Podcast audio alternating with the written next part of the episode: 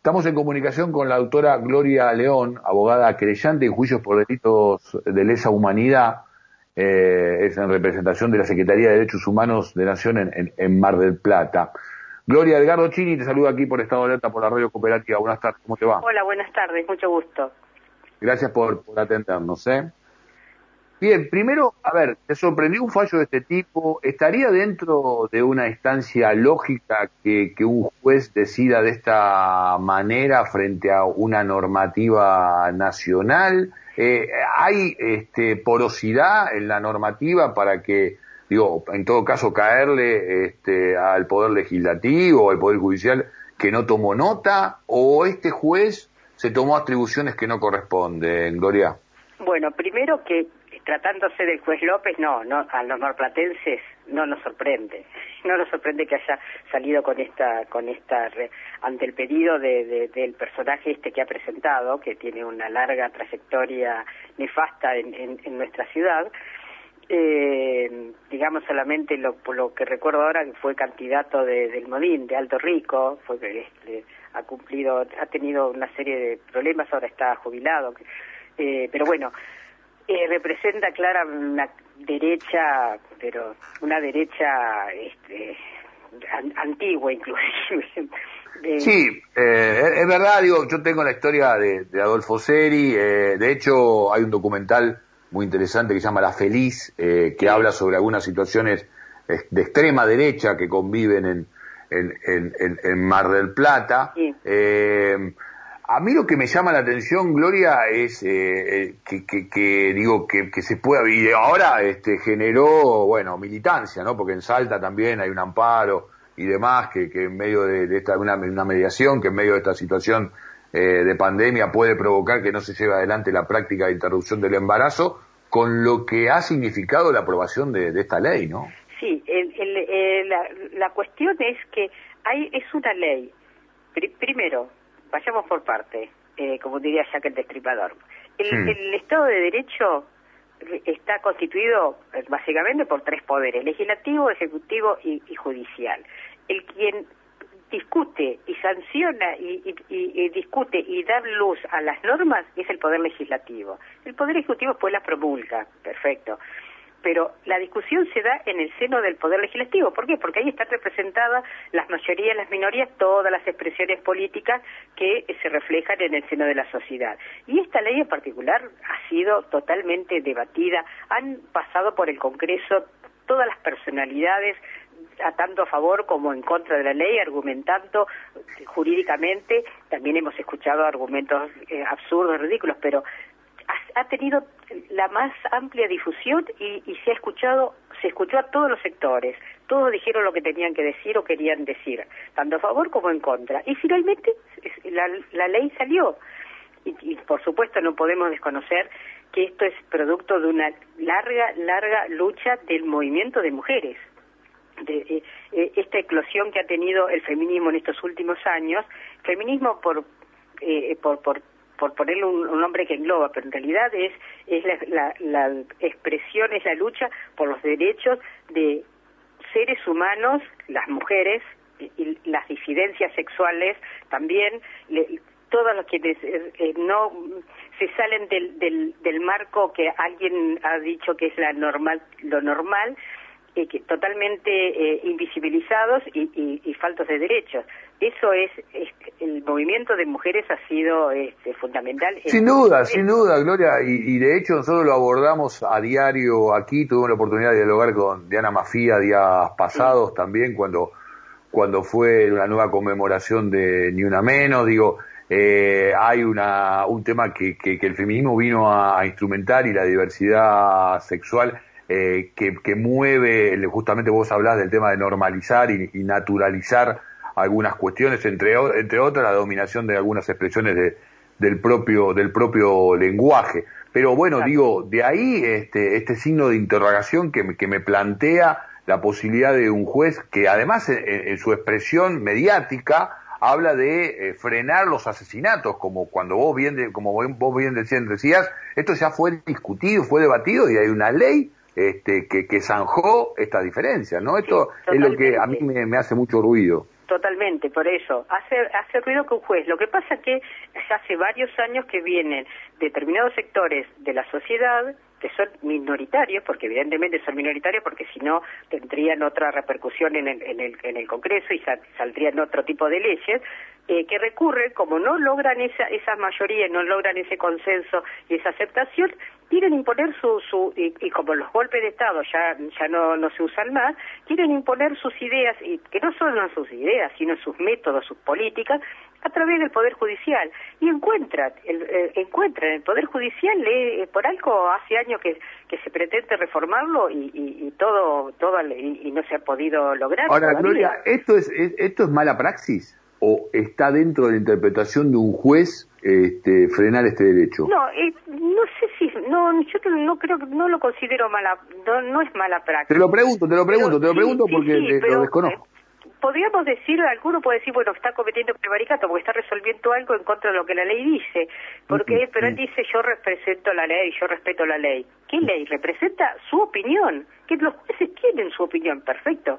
Porque hace mucho daño, ¿eh? Hace mucho daño esto. Básicamente, eh, eh, eh, no es cierto el argumento que se utiliza para atacarla de que es, inconstitucional. ¿Por qué dicen que es inconstitucional? Porque eh, la Constitución este, considera que ese, la persona humana desde el momento de la concepción merece protección, etc. Y hablan de la Convención de los Derechos del Niño.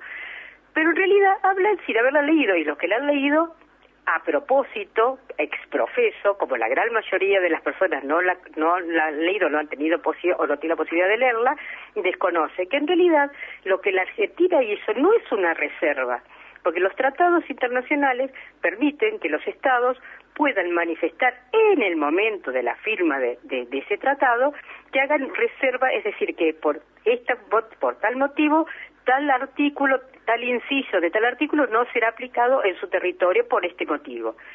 Eso es una reserva que la pueden dejar de lado después, pero bueno, en el caso de la Convención de Derechos del Niño, que es la que, la que dicen que, la Argentina está incumpliendo, la Argentina hizo reservas con relación a, tres, cuatro incisos del artículo 21 que habla de adopción.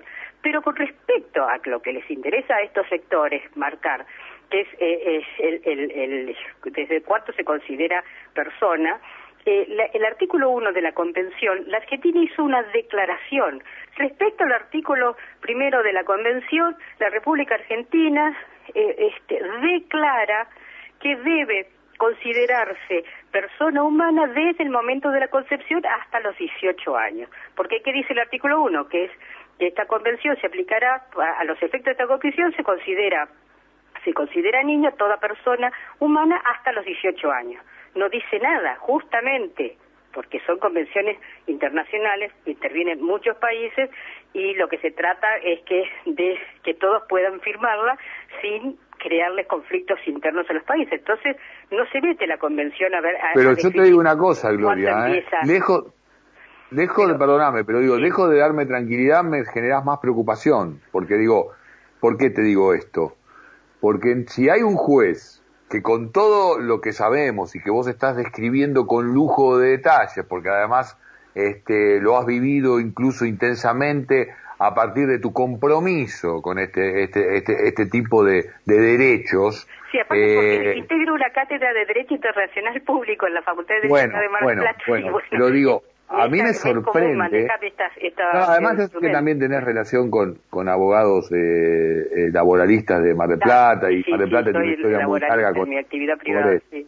Bueno, por eso, con, la noche de las corbatas de, de la desaparición de Norberto Centeno. digo, yo soy, soy, soy, apoderada de la familia Centeno, por ejemplo. Ah, mira, eso lo desconocía. Y, de, Alay, también por la desaparición de Hugo La que Norberto Centeno, un abogado laboralista que marcó un punto de inflexión y que fue secuestrado por la dictadura militar el 7 de julio de 1977. Nosotros en varias por eso eh, eh, la FACA, la Federación Argentina de Colegios Abogados, ha establecido, y ya, eh, hace, desde hace muchos años, el 7, el, 6 de, de, julio como Día del Abogado Detenido Desaparecido por Razones Políticas, y el 7 de julio del día del, se ha establecido del Día del Abogado Laboralista.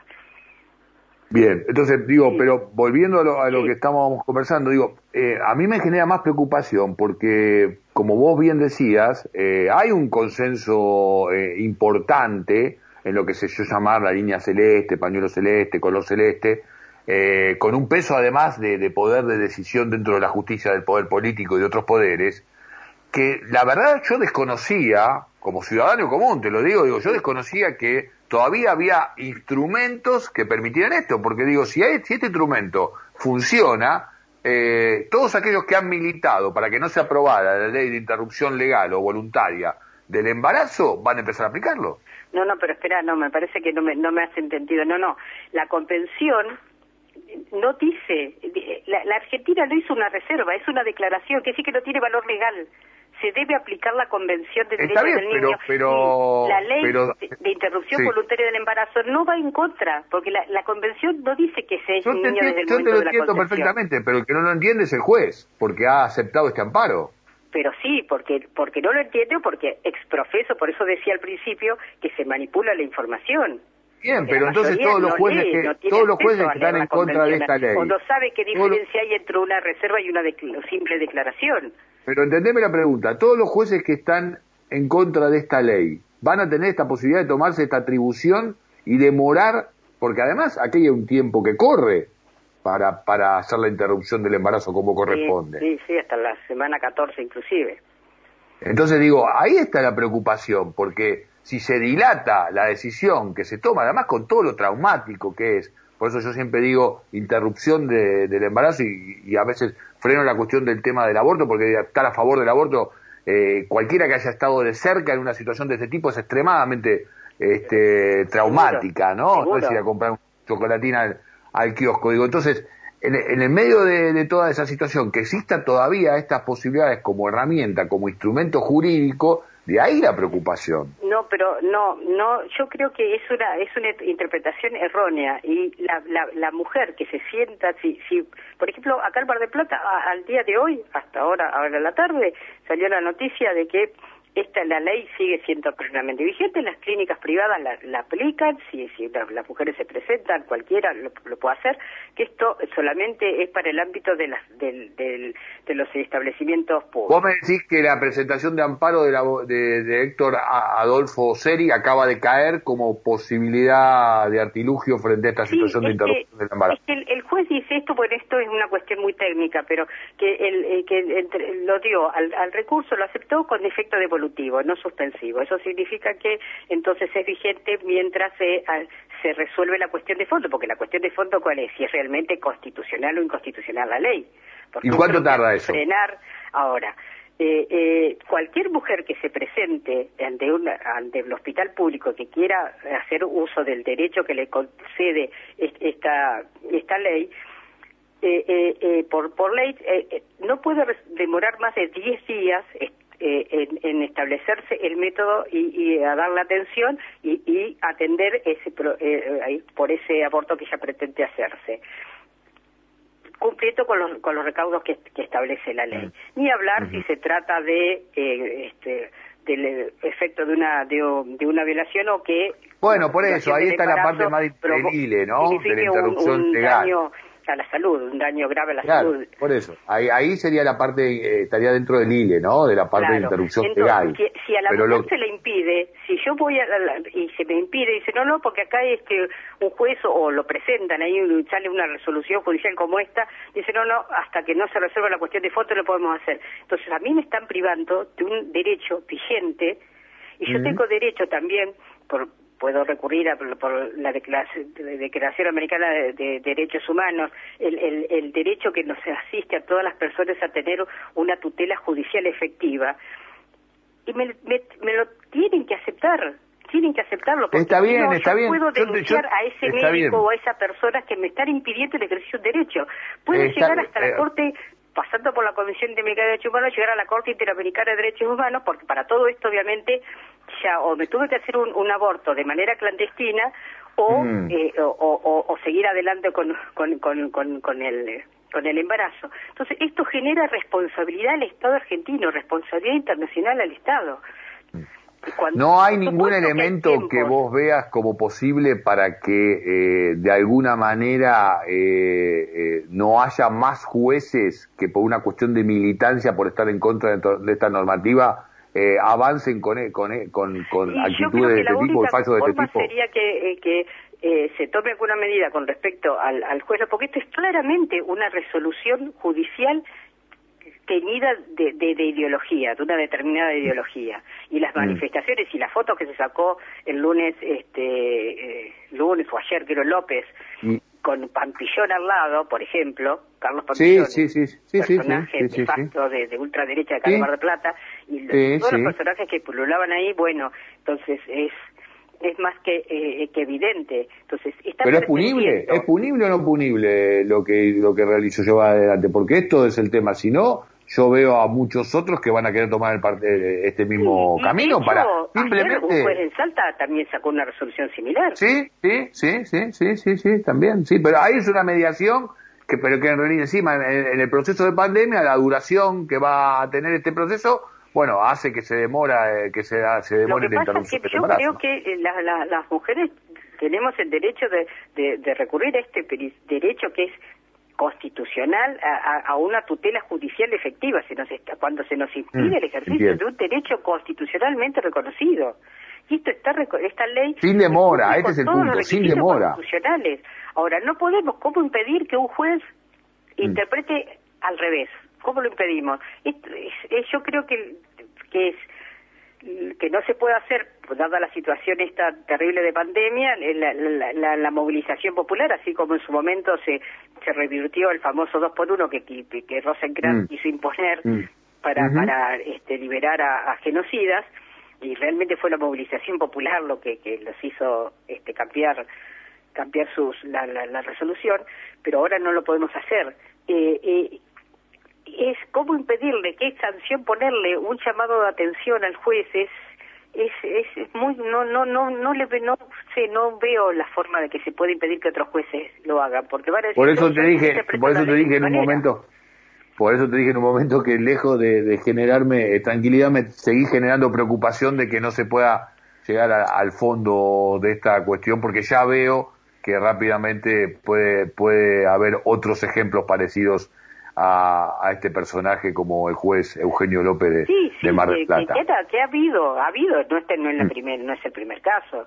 Eh, ya, ya hubo Gloria, gracias, gracias por esta, por es, esta. Es un tema preocupante, pero que tiene que ver con todo una, una un posicionamiento político y es la, una lucha que, que, que, se está desarrollando en este momento en la sociedad y esto es, esto es un emergente de, de esa lucha y que en la cual las mujeres somos víctimas y somos protagonistas también de, de poder salir adelante de, de, toda esta cuestión y, tenemos que seguir batallando para que se reconozcan nuestros derechos.